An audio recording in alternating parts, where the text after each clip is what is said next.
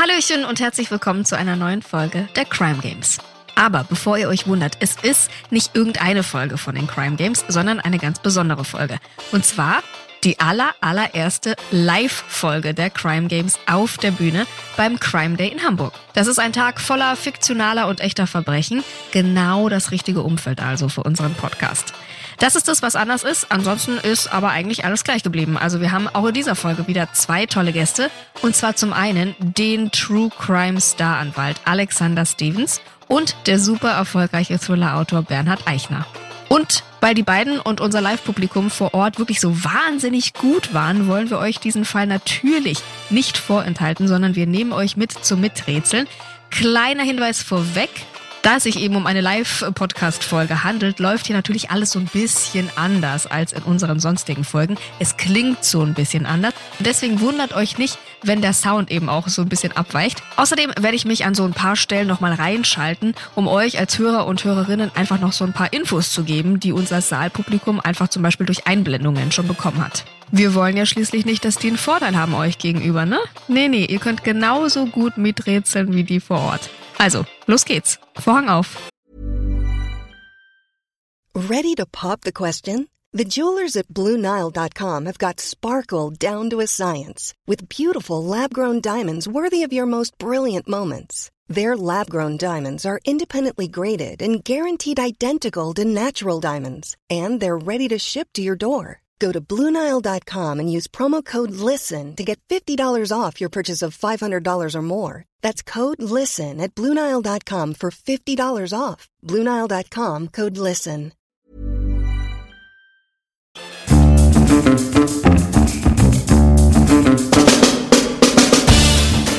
Hallo und herzlich willkommen zu den Crime Games und hallo und herzlich willkommen zu dem ersten True Crime Podcast zum Mitraten und zum Crime Day. Hallo, schön, dass ihr da seid. Ich bin, hallo, ja, da darf man schon, so aktiv seid ihr schon, das ist ja Wahnsinn.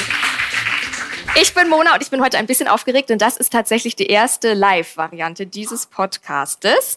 Die Crime Games laufen so, dass es der erste True Crime Podcast zum Mitraten ist. Das heißt, natürlich könnt ihr euch hier entspannt zurücklehnen und ihr dachtet, ach cool, ich lasse mich hier berieseln. Könnt ihr machen. Wenn ihr uns aber einen Gefallen tut, dann wäre es sehr schön, wenn ihr miträtseln würdet. Das geht, wir haben Bilder eingeblendet, ihr dürft reinrufen, nicht wie in der Schule mit melden, einfach rausschreien und dann haben wir einen schönen Fall heute zusammen, denn ihr macht das nicht alleine, ihr macht das zusammen mit meinen beiden Gästen. Da versucht ihr in jeder Folge einen echten Kriminalfall zu lösen. Also es sind alles echte, echte echte Fälle. Und das macht ihr mit viel Fantasie, das macht ihr mit Spürsinn, das macht ihr mit Spontanität und mit Humor und vor allem mit dem ein oder anderen Spiel, denn mit jeder Spielerunde, die wir hier zusammen spielen, kommt ihr der Lösung des Falls immer ein Stückchen näher. Das ist True Crime meets Spielespaß, das sind die Crime Games. Und heute darf ich mich auf zwei ganz besondere Gäste freuen, denn sie sind meine ersten Live-Gäste. Und als ich mir den Lebenslauf von meinem ersten Gast durchgelesen habe, habe ich gedacht, mein Gott, was hat der schon alles gemacht? Habe ich mich wieder schlecht gefühlt, weil der Mann hat wirklich einmal am Job Roulette gedreht und egal wo der Pfeil stehen geblieben ist, den hat er gemacht, den Job und das auch noch wahnsinnig erfolgreich. Ob als Pressefotograf, Leiter eines Ateliers für Werbefotografie, Autor für Theaterstücke oder Hörspiele oder eben auch Thriller-Autor.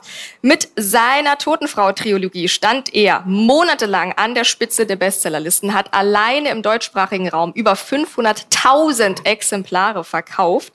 Und dann sind seine Bücher natürlich auch noch in 16 anderen Ländern verkauft. Ist doch ganz klar, auch in USA und in England. Wahnsinn und damit herzlich willkommen, Bernhard Eichner. Und übrigens England. Ich weiß nicht, ob die Stelle als James Bond schon besetzt ist. Ich glaube noch nicht. Aber wenn sie noch frei ist, dann hätten wir da jemanden anzubieten. Er ist zwar nur zur Hälfte Brite, aber ich glaube, das zählt. Ansonsten hat er alles, was James Bond auch hat. Er ist smart. Er trägt Anzüge. Er ist charmant. Er ist aber auch immer hungrig nach dem nächsten Fall. Und er ist auch erfolgreich in allem, was er anpackt. Rettungssanitäter, promovierter Jurist, Rechtsanwalt und Fachanwalt für Strafrecht, national, international. Na klar, Podcaster ist er. Er ist aber auch beliebter Rechtsexperte im Fernsehen. Begrüßt mit mir also geschüttelt, nicht gerührt, Dr. Alexander Stevens. Schön, dass ihr alle da seid. Auch im Stream natürlich herzlich willkommen. Ihr dürft natürlich auch sehr gerne mitraten. Wir lernen uns im Laufe des Spiels auch noch ein bisschen besser kennen, also euch zumindest. Erstmal würde ich sagen, steigen wir in den Fall ein. Seid ihr bereit? Ja, sehr gut. Also, wir befinden uns am 1. September 1997, vormittags. Die ganze Welt betraut den Tod von Lady Diana. Fünf Männer allerdings haben Grund zu feiern, denn sie sind soeben zu Millionären geworden. Jetzt die Frage an euch alle. Was hat diese Männer so reich gemacht? Und das beantwortet ihr mir mit dem ersten Spiel der Bildbeschreibung. Ihr bekommt Bilder hier von mir, die müsstet ihr im Publikum eingeblendet sehen. Euch habe ich sie natürlich nochmal ausgedruckt, in oh. Farbe sogar. Da lasse ich mich doch nicht lumpen. Da kriegt ihr mal dieses Bildchen hier. Da könnt ihr mitraten. Ihr dürft natürlich die beiden immer unterstützen, gerne reinrufen.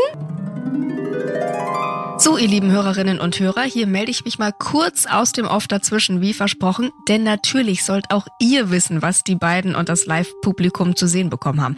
Also, wir haben Ihnen drei Bilder eingeblendet. Auf dem ersten Foto ist ein Logo zu sehen. Das ist so ein rotes Kreuz auf weißem Hintergrund und dazu dann die Buchstaben PTT Paula Theodor Theodor. Die anderen beiden Bilder sind Standbilder von einer Überwachungskamera. Beide so ein bisschen unscharf, ne, wie man das so kennt. Das erste zeigt, wie ein weißer Lieferwagen durch so ein schmiedeeisernes Tor fährt und das zweite zeigt denselben Lieferwagen in einem Innenhof. Die Hecktür, die ist geöffnet und ein Mann in so einem blauen Hemd trägt eine große Kiste eben zu diesem Wagen. So, und damit zurück zu unseren Gästen, die direkt ein paar wilde Thesen haben. Was erkennt ihr denn, Alexander? Du hast das Bild schon so schön in der Hand. Was erkennst du denn? Sag doch mal. Na, ich kenne ja einen Lieferwagen mhm. und in mhm. diesem Lieferwagen wird etwas eingeräumt. Ja. Ich hoffe, es sind nicht die Leichenteile von der Prinzessin. Oder vielleicht hat er sich was stibitzt und verkauft das nicht. jetzt teuer. Mhm. Mhm. Mm. Was haben wir noch? Ja, ich glaube, das ist ein, ein, Postwagen, das ist irgendein Geldtransport und Aha. im Tunnel kam es ja zu dem Unfall und praktisch der Tunnel wurde gesperrt und der konnte dann nicht in den Tunnel oder irgendwie geht es um Geld. Um viel Geld, das in dem Wagen da verpackt ist vielleicht. Okay, was ist das für ein Logo? Vielleicht könnt ihr mir dazu noch mal was sagen. Ja, sowas Ärztliches, oder? So Apothekenmäßiges. Ja, sieht ärztlich aus. Pharmazeutisch-technische Transporte. Oder ganz falsch. Das ist, das ist leider ganz... es sieht ärztlich aus, ist es aber gar nicht. Hat jemand vom Publikum schon eine Idee? Du hattest es eigentlich schon gesagt, Bernhard. Du hast es schon gesagt. Was hast du am äh, Anfang gesagt? Transportfirma oder sowas, oder wie? Ja. Post. Post höre ich im Publikum, sehr richtig. Es ist das Logo einer Postfiliale in der Schweiz, der mhm. damaligen Schweizer Posttelefongesellschaft. Ganz klar. Ganz klar. Oder das wolltest du gerade sagen, Bernhard. Mein Gott, hat wieder irgendjemand reingerufen. Was hat hier denn stattgefunden? Was glaubt ihr? Ja, also der, der Herr da im blauen Hemd, der hat an Prostata-Leiden. Interessant, deshalb, da bin ich mal gespannt, wie das weitergeht. Deshalb hätte er eigentlich an dem Tag zum Arzt müssen, Aha. aber aus irgendwelchen Gründen wurde der Arzttermin abgesagt und er hatte Dienst an diesem Tag. Ach so. Und äh, irgendwas hat es damit zu tun. Wie du da wieder rauskommst, Bernhard. Das bin ich gespannt, wie du dich da wieder rausmanövrierst. Puh. Also es hat stattgefunden. Hat jemand eine Idee? Ja, mit Geld hat es was zu tun, Geldübergabe. Ein Raub, ein Postraub hat stattgefunden. Hier werden die Gewinne dieser Post in ein Auto verladen. Insgesamt sind die Täter übrigens zu fünft gewesen, das sieht man hier nicht. Warum sind die aber nicht aufgefallen? Wo war denn der Rest der Truppe? Ach so. Ach so, ja Alexander, jetzt. Ach klar. Also ich kann mich noch dran erinnern, ich war im Flieger gesessen, als Lady Di verstarb oder die Mitteilung durch England ging. Und als man dann ausgestiegen war, war eigentlich keiner an seinem Platz. Du wurdest noch nicht mal kontrolliert, Passkontrolle, alles ausgefallen. Aha. Ich könnte mir vielleicht vorstellen, dass in dem Fall auch keiner mehr von den Kameras gesessen ist, sondern eher von den Fernsehapparaten ah. und sich nur noch Lady Di angeguckt hat. Schlauer das ist sehr gut. Fuchs. Das ist sehr gut, aber wir reden von den Tätern, ne? wo der Rest der Täter war. Ach so, der Rest der Täter, ich dachte. Nicht die der haben ja auch Lady, die haben nur ihn arbeiten lassen, ja. waren auch bei Lady Di. Hol du mal die Millionen, einfach, die Lady. Ja. Also im Wagen ist zu einfach. Ja, aber manchmal ist es sehr einfach. Es ist tatsächlich okay, richtig. Das sind im Wagen. Die sind im Wagen. Drei von ihnen haben sich im Laderaum unter der Decke versteckt. Sehr okay. richtig. Im Innenhof überrumpeln die Täter dann die Angestellten mit Spielzeugpistolen und einer ungeladenen Kalaschnikow. Warum wissen die genau, was die da zu tun haben? Weil natürlich der Mann mit der Prostata. Äh, da ist er wieder. Äh, der ist Mittäter. Der ist natürlich, ja, der weiß Bescheid. Der hat den anderen gesagt, dass er an Prostata leiden hat. Also du meinst, du willst natürlich richtig sagen, es ist ein Insider mit ein dabei. Insider, genau. natürlich, genau. ganz ja, richtig. Ja. Und die Täter hiefen hier Kisten ins Auto und düsen dann davon. Wie lange meint ihr, hat dieser ganze Coup gedauert? Wie viele Kisten waren da drauf? Zehn Minuten bietet mehr weniger, fünf Minuten, 30 Sekunden Ja, bietet sowas. jemand mehr. Gab es nur die eine Kiste? Das darf ich euch noch nicht verraten. Ach so. Er schleppt sich aber schon schwer von den paar Metern darüber, ne? Also. Und das Auto, war das Auto der Täter oder wie? Das sind die Täter in. Die, also Der der, Lieferwagen das ist ein der ganz Täter. schlauer Postmann, der lädt praktisch das Geld schon in das Auto ja, der Täter. direkt. Aha. Aber schon das mal, ist extrem wenn, praktisch. wenn, wenn das alles voll ist mit, mit solchen Kästen, die er so schwer schleppt, dann schafft er das nicht in wenigen Sekunden. Das Gebot ist 30 Sekunden zu 10 Minuten. Wo pendeln wir uns ein vom Publikum? Äh, Zwei Minuten 17. Fast. Finde ich gut. Es sind vier Minuten gewesen. Okay. Exakt vier Minuten hat das Aber gedauert. was hat das jetzt mit Lady Di zu tun? Rein gar nichts. es war nur eine nette Anekdote, die ich euch erzählen würde noch. Also, sehr gut gerätselt, auch das werden wir uns merken. Ich fasse zusammen. Nach nur vier Minuten brausen die fünf Täter davon in einem alten Fiat Fiorino. Verlassen sie den eigentlich gesicherten Innenhof der Frau Münster Postfiliale in Zürich. Sind wir nämlich nicht in England. Mit einer Beute von 53 Millionen Schweizer Franken. Die Ganoven jubeln in ihrem Versteck, teilen die Beute auf, tauchen unter und in der Bevölkerung macht sich natürlich Schadenfreude breit, weil wie geil ist es? Schlechte Sicherheit bei dieser Bank, schlampige Arbeit bei der Polizei und ein blutloses Verbrechen sind die perfekte Mischung dafür, also Gentleman Gangster. Doch dann wendet sich das Blatt. Bereits nach wenigen Tagen oder ein paar Wochen sind fast alle Räuber und auch die Komplizen gefasst, weil es wirklich, also es sind haarsträubende Dinge, sind da schiefgelaufen. Und um diese Dinge soll es gleich gehen. Erstmal kümmern wir uns um euch und lernen euch noch ein bisschen besser kennen. Alexander, ein sehr spektakulärer Fall. Ist das so ein Once-in-a-Lifetime-Fall für einen Anwalt? Möchte man so etwas haben? 53 Millionen Schweizer Franken, Gentleman-Gangster, rein, raus, geil. Ist das ein solcher Fall? Bis jetzt. Ja. Für mich nicht in Versuchung. Ich würde nichts preisgeben. Also es ist natürlich immer spannend, Fälle zu haben, die medial hoch begleitet werden, weil das auch immer wieder eine Herausforderung ist, das Ganze medial auch zu begleiten. Aber das ist ja nicht der Grund und Ansporn, warum du einen solchen Fall vertrittst, sondern für mich ist eher der Ansporn, kann man da was machen, kann man den rausholen, was kann man machen? Naja, jetzt sehe ich hier schon Videoüberwachungskameras, das schaut ja schon jetzt mal gänzlich schlecht aus. Ja? Aber vertreten würde ich natürlich trotzdem. Okay, jetzt hattest du ja schon auch prominente Fälle und absurde Fälle. Natürlich die Frage, hast du sowas wie einen Lieblingsfall? Hat man das? Darf man das haben? Da, da gibt es einige. Also meine Lieblingsfälle sind eigentlich immer die, eher skurril sind und meistens haben die so eine sexuelle Konnotation. Aha. Ja. Mehr davon. Und Warum? einer dieser Fälle heißt und ist auch eingegangen in die Münchner Rechtsgeschichte als der Memminger Kaufleute-Fall. Und da waren zwei Memminger Kaufleute unterwegs und sie hatten ein super gutes Geschäft gemacht während der Oktoberfestzeit und haben sich gedacht, das begießen und feiern sie jetzt im Bordell. Und dann sind sie ins Bordell und die Damen dort haben gemerkt, das Geld sitzt sehr locker und haben ihnen immer mehr und immer abgefahrenere, ich sag jetzt mal, Sexualpraktiken angedient, die auch entsprechend teuer waren. Und ganz zum Schluss war also das absolute Highlight, dass sie ihnen da aufgequatscht hatten, dass man in Ganzkörper-Latex-Anzügen, die unten auf Höhe der Ja. Geschlechtsteile ausgespart Schön. sind, sich auf den grünen Streifen des mittleren Rings begibt, der sehr frequentiert befahren wird und dort miteinander Sex hat. Oh nein. Jetzt ist das natürlich Erregung öffentlichen Ärgernisses. Es dauerte nicht lang, bis die Polizei kam. Das eigentlich Lustige ist jetzt, was diese beiden Herren dann an das Gericht geschrieben haben. Nämlich, ich sage ja immer, immer dann, wenn man mit der Polizei zu tun hat, bloß nicht sagen, Klappe halten, Anwalt kontaktieren. Die haben es ein bisschen anders gehandhabt. Sie haben dem Richter einen Brief geschrieben, in dem drin stand, lieber Herr Richter, wir geben alles zu. Schicken Sie keine Post zu uns nach Ach, Hause. na klar. na klar. Das äh, gibt Diskussionsbedarf. Ich sonst glaube auch. Das erklär mal deiner Frau.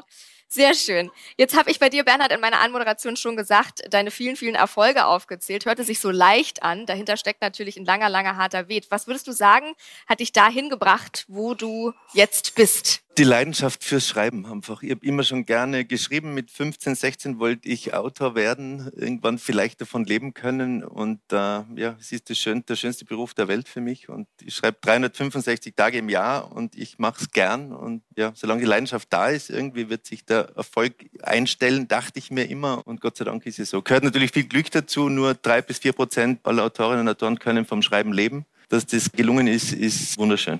Und du hast nie ans Aufgeben gedacht. Es war ja wirklich, also du warst ja dann in vielen anderen Jobs schon erfolgreich, aber immer war dieses Autorendasein in dir drin. Du hast nie gedacht, okay, jetzt lass ich es einfach. Nö, Es war eben bis Totenfrau war 2014 ja. äh, zu der Durchbruch und ja. vorher waren sechs Bücher und wir haben weiß nicht, 2400 Stück verkauft pro Buch. Aber es war, es war genauso schön. Also es war, es ist immer ein Baby, das auf die Welt kommt. Ein neues Buch ist ja. ein neues Abenteuer. Aber es ist natürlich schön, schön eher, wenn Natürlich. Wenn's ja, klar. Was rätst du also jungen Autoren und Autorinnen? Schreiben, weiterschreiben, sich nicht beirren lassen. Wenn Eltern dann sagen, ich mache immer wieder so Schreibworkshops für Jugendliche, und Eltern haben natürlich keine Freude, wenn Kinder, Jugendliche einen Berufswunsch Autor haben. Das ist was. Mach äh, doch was Gescheites. Mach was Gescheites, irgendwas, wo man sicher Geld verdient. Aber ich sag, Anwalt äh, zum Beispiel. Das hören die hat, Eltern gerne. Genau. Wenn man einen Traum hat, soll man den, soll man draufbleiben. Auf jeden Fall. Ja. Sehr, sehr schön. Und es hat sich ja, hat sich ja gelohnt. Zurück zum Fall und vor allem zu dem, was ja alles äh, peinliches schiefgelaufen ist. Das finden wir gemeinsam raus. Ja, gemeinsam. Auch ihr dürft wieder mitmachen. Das macht ihr schon sehr gut in unserem nächsten Spiel. Schnellraterunde.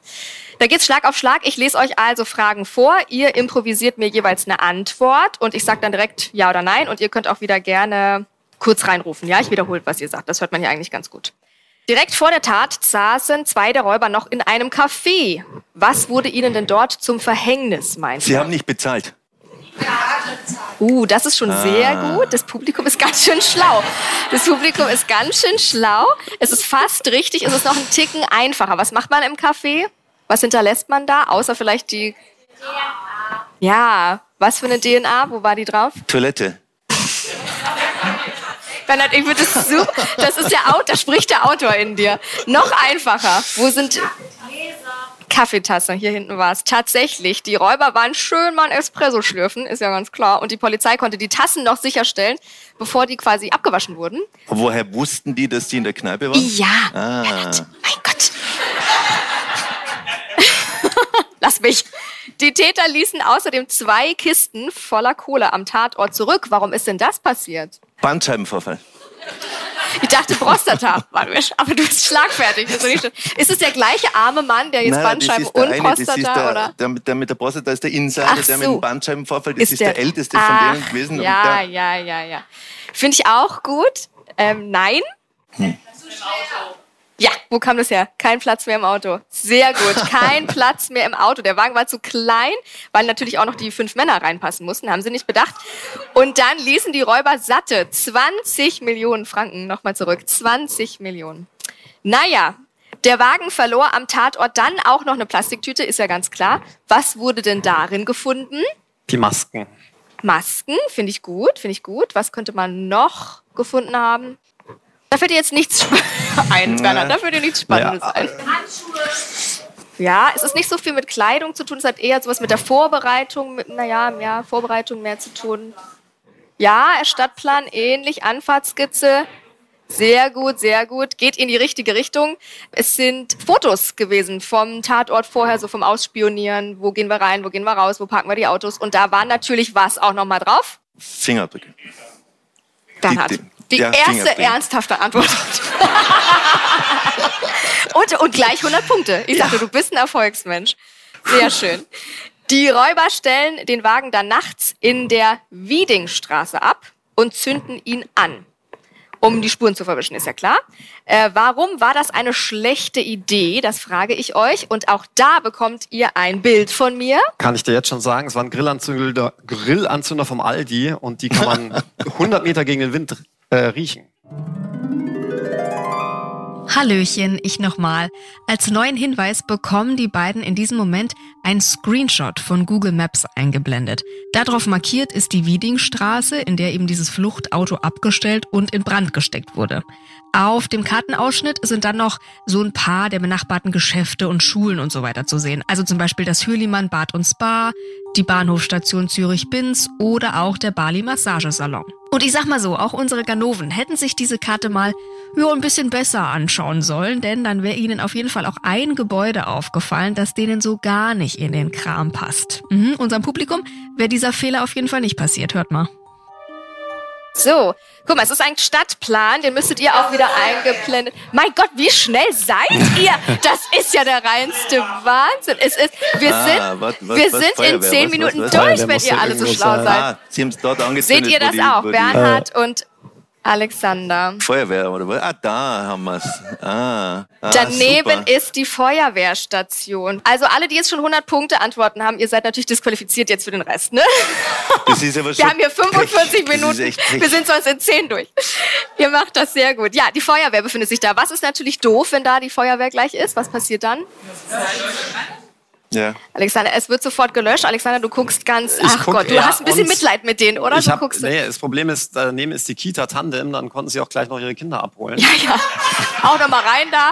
Wir haben ja dafür die 20 Millionen Franken stehen lassen, wenn wir die Kinder noch einpacken können. Ja, warum ist das doof, wenn das so schnell gelöscht wird? Was denkt ihr, Bernhard und Ja, Ja, Alexander? die, die Spuren halt, ne? die DNA und die Fingerabdrücke und auch was sie sonst noch hinterlassen haben im Ja. Auto. Genau, das Ja, ja. sollte eigentlich schön ausbrennen, sodass man nichts mehr findet. Aber düdüm, man hat natürlich da noch einige Spuren gefunden.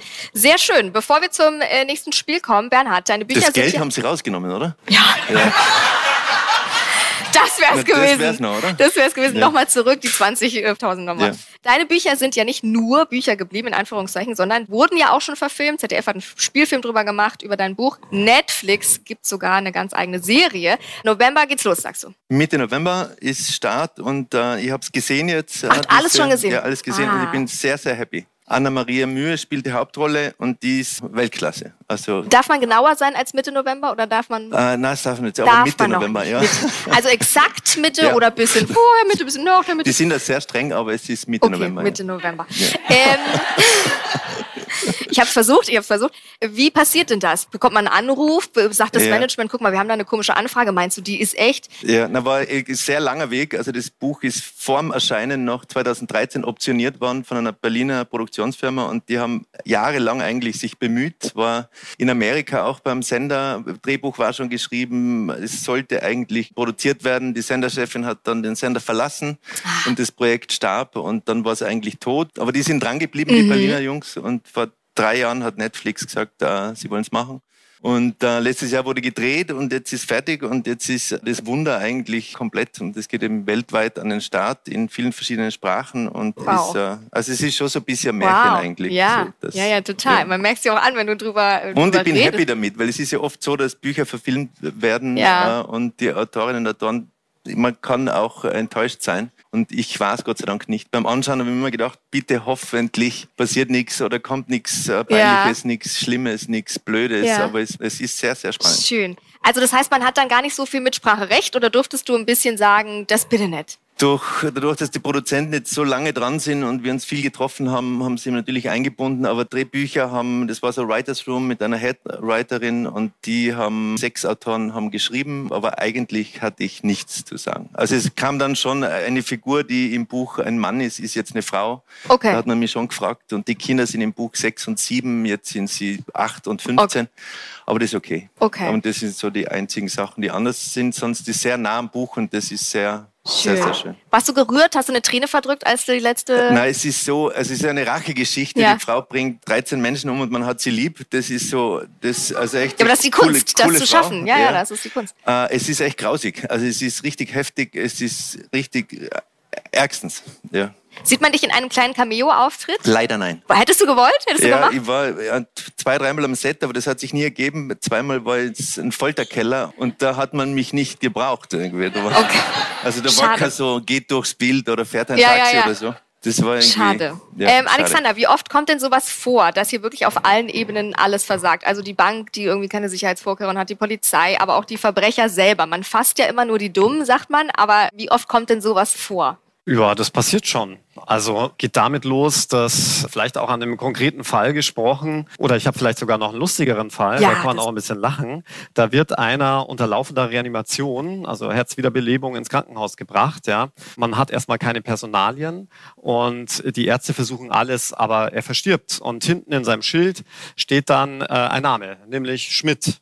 Ja, und die diensthabende Ärztin meine Schwägerin war das, die rief dann bei der Polizei an, bei der Bahnhofspolizei, da wurde er gefunden und wollte fragen, ja, ob sie vielleicht die Personalien herausfinden könnten, damit sie die Angehörigen verständigen kann, denn es ist ja jetzt jemand verstorben.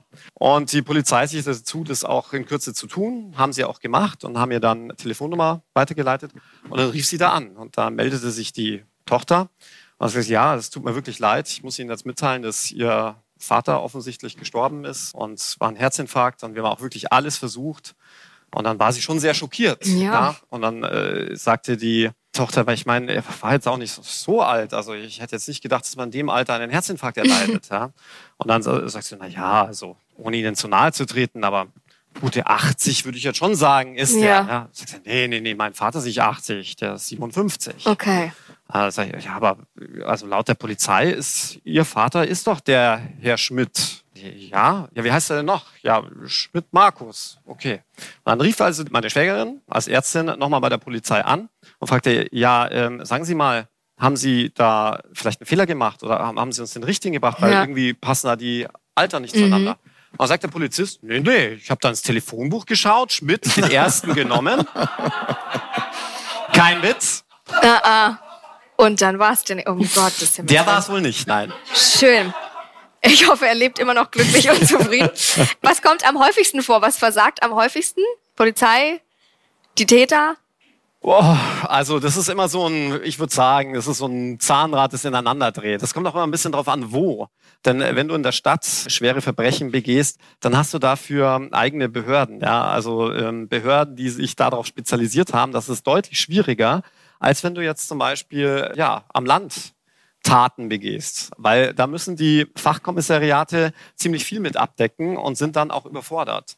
Und wir haben das jetzt auch aktuell in einem Fall, da waren die einfach so überfordert, dass die wichtige Dinge nicht sichergestellt haben, Wichtiges vergessen haben. Nur um ein Beispiel zu nehmen, das war eine Schussverletzung und bei Schussverletzungen müssen immer der Schusskanal und die Haut darum muss wegpräpariert werden, damit man das aufspannen kann und dann die verschiedenen Schmauchspuren erkennen kann. Das hat man einfach nicht gemacht, wurde dann verbrannt, alles weg. Dann kannst du jetzt im Nachhinein nicht mehr sagen, war das jetzt ein Suizid Ja. oder könnte sich selbst jemand das beigebracht haben. Das würde es jetzt in anderen, ich sage jetzt mal Großstädten nicht geben. Würdest du unsere Bankräuber vertreten, Stand jetzt, mit all den Pleiten, Pech und Pannen? Weil, also mittlerweile hat man sie ja schon fast wieder ein bisschen lieb. Ja, du hattest wirklich so ein Mitleid ein bisschen in deinen Augen, oh Mann, die Armen. Aber noch hat man es ja gar nicht erwischt. Ja? Ja. noch hat man sie nicht erwischt. Wann sagst du einen Fall ab? Gibt es Fälle, die du sagst, kann ich mit meinem Gewissen nicht, das kann ich, das fasst mich zu sehr an? Gibt es sowas? Ich habe noch nie einen Fall abgesagt. Also ist bisher noch nicht vorgekommen und ich kann mir auch nicht vorstellen, dass es vorkommen wird. Okay, was reizt dich an Fällen besonders?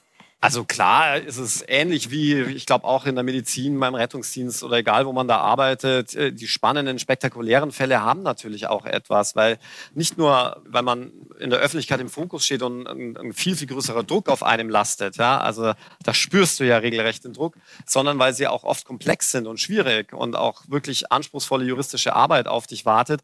Also ich sage jetzt mal so, ein Bankraub ist natürlich eine andere Nummer, als wenn du einen kleinen Ladendiebstahl hast. Das ist halt so. Und du magst den Druck. Ja, ich finde, unter Druck lässt sich besser arbeiten. Ja, ja total, finde ich auch. Jetzt hast du ja auch schon Stars vertreten, Schwester Eva zum Beispiel. Wie ist es? Kann man das normal behandeln? Ist das, ist das komisch? Rutscht man da wo rein? Schwester Eva ist sehr komisch, denn Deswegen habe ich sie genannt. Mit Schwester Eva gab es keine normalen Treffen, also nicht in der Kanzlei oder dass du sagst, du gehst irgendwo in so ein angemietetes Büro. Sie wollte sich ja nie in München bei mir treffen. Treffen mit Schwester Eva liefen eigentlich immer so ab, dass sie mich in ihrem gepimpten Mercedes irgendwo hinfuhr. Wir auf dieser Fahrt dann miteinander das Juristische besprachen, um mich dann kurz an irgendeinem Parkplatz in ihrem Auto warten zu lassen, um zu sagen, ich muss kurz was erledigen. Oh. Ich will bis heute nicht wissen, was sie da erledigt hat. Ja? Sie kam meist freudestrahlend wieder aus irgendeinem so obskuren Haus und Aha. fuhr mich dann wieder zum Flughafen oder zum Bahnhof. So lief das ab. Ja.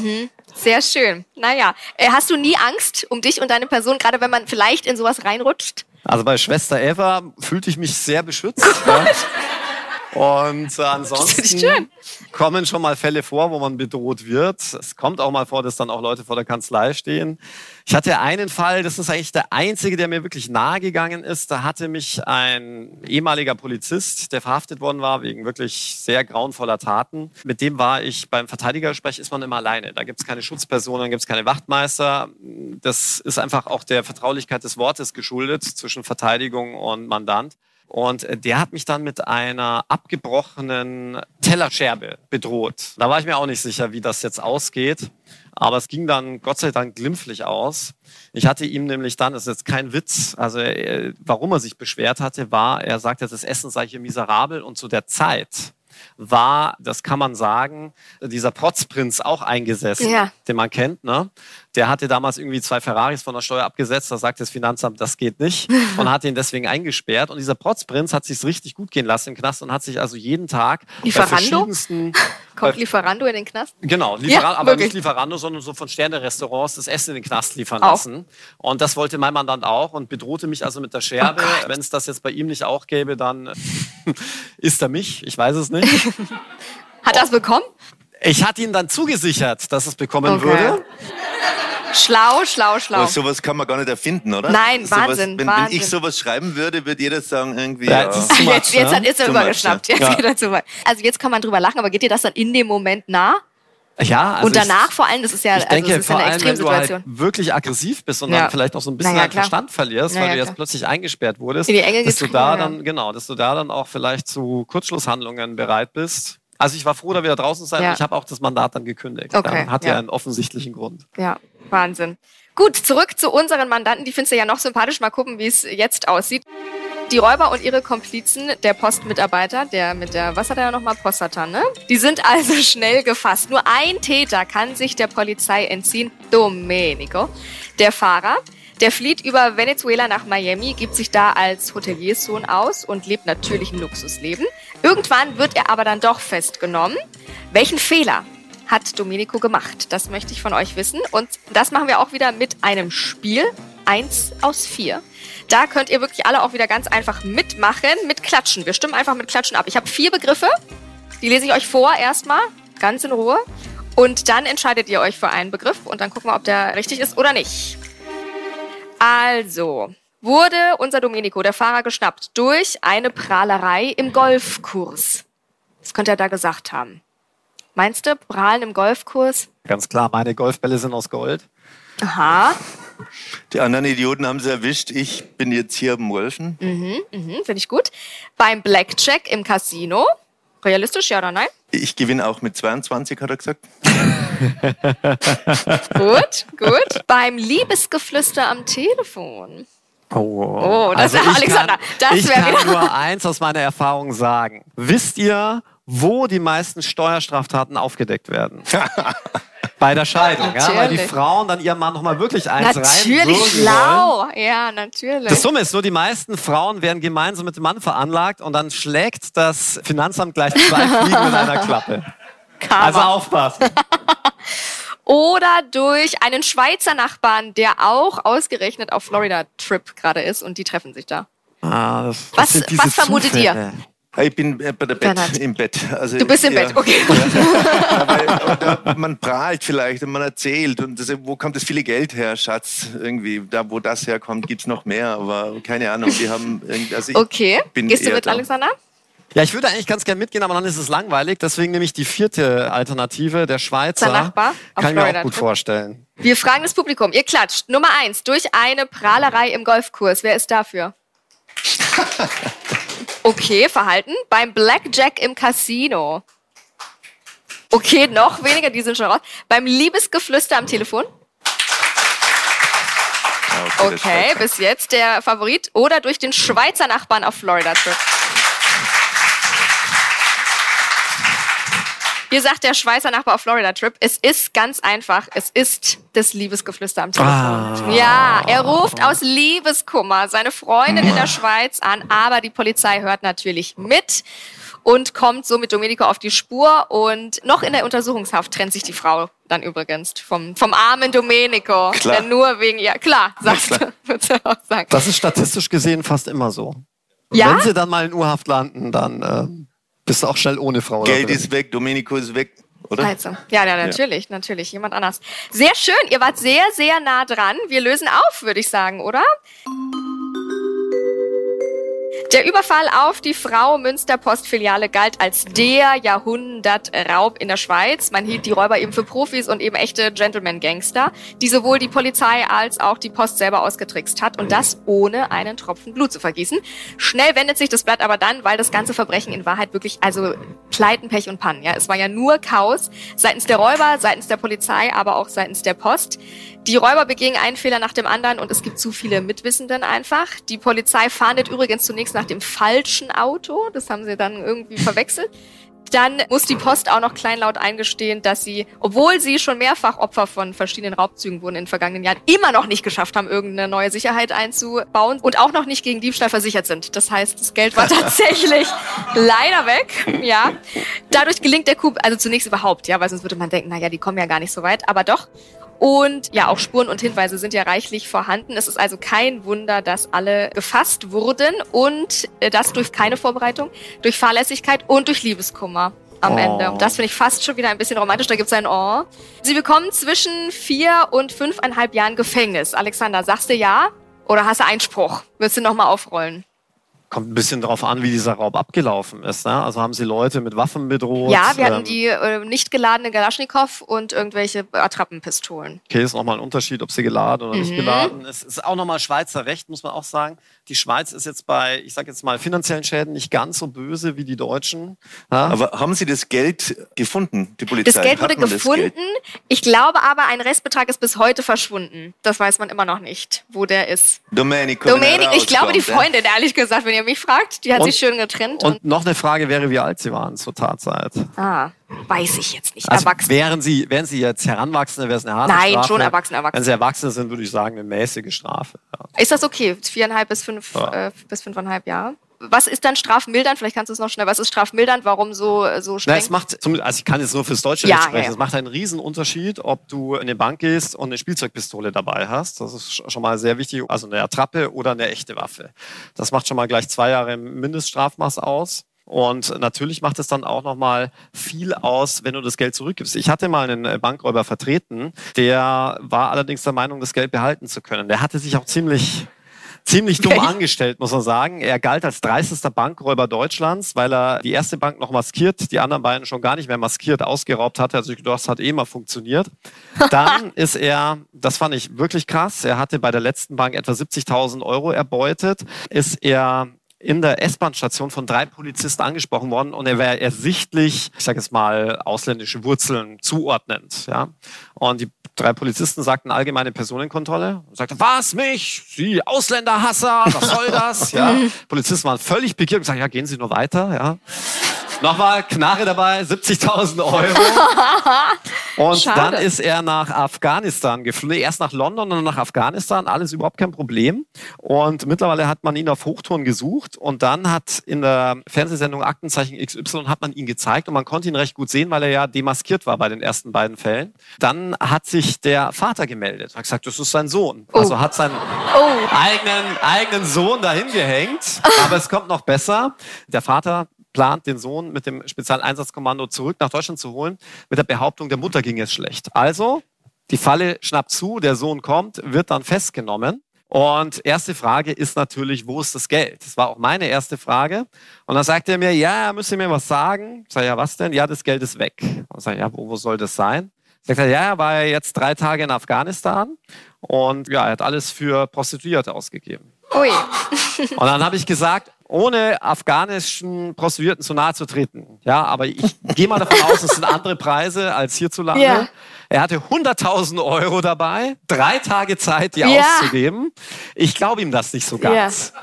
Und der nächste Witz den, oder Gag, den er dann brachte, und jetzt kommen wir auf deine Eingangsfrage, was ist mit dem Strafmaß, ist, man konnte ihn zwar erkennen, aber man konnte nicht sehen, was für eine Pistole er da hatte. Und ah. ich habe ihn dann sehr suggestiv, das ist gerade noch erlaubt als Anwalt, sehr suggestiv gefragt, ja, diese Pistole, die Sie da dabei hatten, das war doch sicherlich eine Spielzeugpistole, oder? Ah, so kurz überlegt, Ja, ja, Spielzeugpistole. Ich sage, wunderbar. Ja. Dann sind wir schon mal viel weiter unten im Strafrahmen. Und dann habe ich gedacht, okay, sehr schnell zu einer staatsanwaltschaftlichen Vernehmung. Je früher das Geständnis kommt, desto mehr Strafrabatt gibt's am Ende. Also haben wir das sofort eingeleitet am nächsten Tag. Staatsanwältin völlig gelangweilt. Ja, die ganze Story mit der Pistole hat Ja, sie aber eh das kann nicht man geglaubt. nicht beweisen, oder? Wenn er sagt, äh, Man konnte es beweisen. Ja, also man Ja. hat sie nicht gefunden und deswegen Okay. ist es ja gut. Jetzt kommt's allerdings. Dieser Mann wurde dann vernommen und die Staatsanwältin völlig gelangweilt sagt, ja, also jetzt erzählen Sie unsere Geschichte. Also mit der S-Bahn sind Sie dann erstmal in die Bank, ne? Dann sind Sie in die Bank rein, sagt, nee, Moment, Moment, Moment. Also mit der S-Bahn, da bin ich erstmal schwarz gefahren, ja. Sagt die Staatsanwältin, warum erzählen Sie mir das? Ja, Sie müssen ja wissen, warum ich die Bank ausgeraubt habe, ja. Konnte den Fahrschein nicht leisten. Jetzt ist das aber auch eine Straftat. Klar fällt dir nicht groß ins Gewicht, aber mehr Arbeit für die Staatsanwältin. Ja. Das muss jetzt auch verfolgen. Aber Ja. es kommt noch besser. Jetzt geht's darum, okay, Sie sind dann in die Bank mit einer Spielzeugpistole und sind dann zum Schalter vor, sagt er, ja, ja, ja, meine Spielzeugpistole und lacht so blöd. Also jedem war klar, dass es keine Spielzeugpistole war. Und jetzt kommt, und meine Elektroschocker hatte ich auch dabei. Nein, und dann konntest du auch nichts mehr machen. da konnte ich dann auch nichts mehr machen. Nein. Ach, herrje, herrje. Schön. Bernhard, sagst du uns noch, was bei dir noch Neues kommt? Außer natürlich die Netflix-Serie, die ja Mitte November kommt. Äh, am 30. November im ZDF mit Jürgen Vogel und Laurenz Rupp eine Verfilmung der Krimireihe um Max Broll, Friedhofsgärtner ist der. Und Jürgen Vogel spielt einen Ex-Fußballer. Das ist wirklich sehr, sehr äh, cooler Film geworden. Und nächsten März der vierte Teil dieser Bronski-Reihe, in der ein Pressefotograf die Hauptrolle spielt. Und ich habe den Job selber mal gemacht. Das- eben ich wollte und fragen. Hab mir ein bisschen Hast so, du dich deiner... Hab ich mich Sind so- das deine Memoiren? Nein, es ist zu krass, was da passiert. mein Leben ist sehr beschaulich und sehr langweilig eigentlich. ja, ja, ganz bestimmt. Und ich lebe mich irgendwie, ich lebe mich total aus in meinen Büchern. Sehr schön. Vielen Dank an das Publikum, vielen Dank an alle, die im Livestream mit dabei waren und vielen Dank an euch. Es hat mir einen Vielen Dank. riesen Spaß gemacht. Sehr, sehr schön. Dankeschön.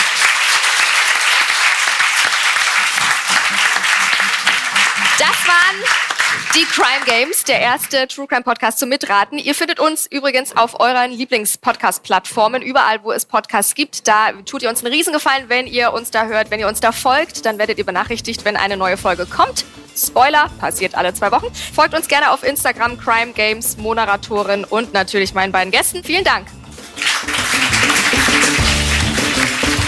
So, und das war sie auch schon. Unsere allererste Bühnenshow der Crime Games, die richtig, richtig viel Spaß gemacht hat. Gerne wieder. Mit einem wahnsinnig tollen Publikum und noch tolleren, cleveren, sehr, sehr lustigen Gästen.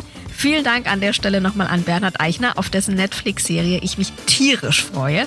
Und an Alexander Stevens. So, und wenn ihr noch nicht genug bekommen habt von True Crime oder von Alexander Stevens, kann ich nachvollziehen, dann habe ich noch einen Podcast-Tipp für euch. Denn klar, Strafverteidiger und Bestseller-Autor zu sein, das reicht dem Alexander Stevens doch nicht. Er braucht noch einen ganz eigenen Podcast und der heißt Bayern 3 True Crime. Tödliche Verbrechen.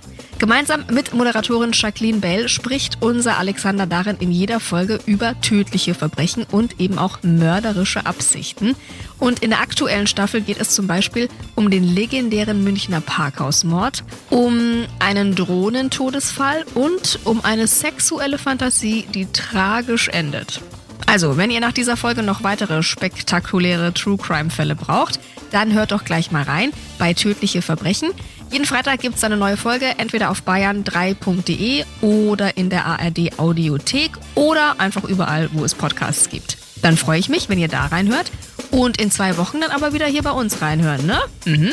Bis dahin, ich freue mich.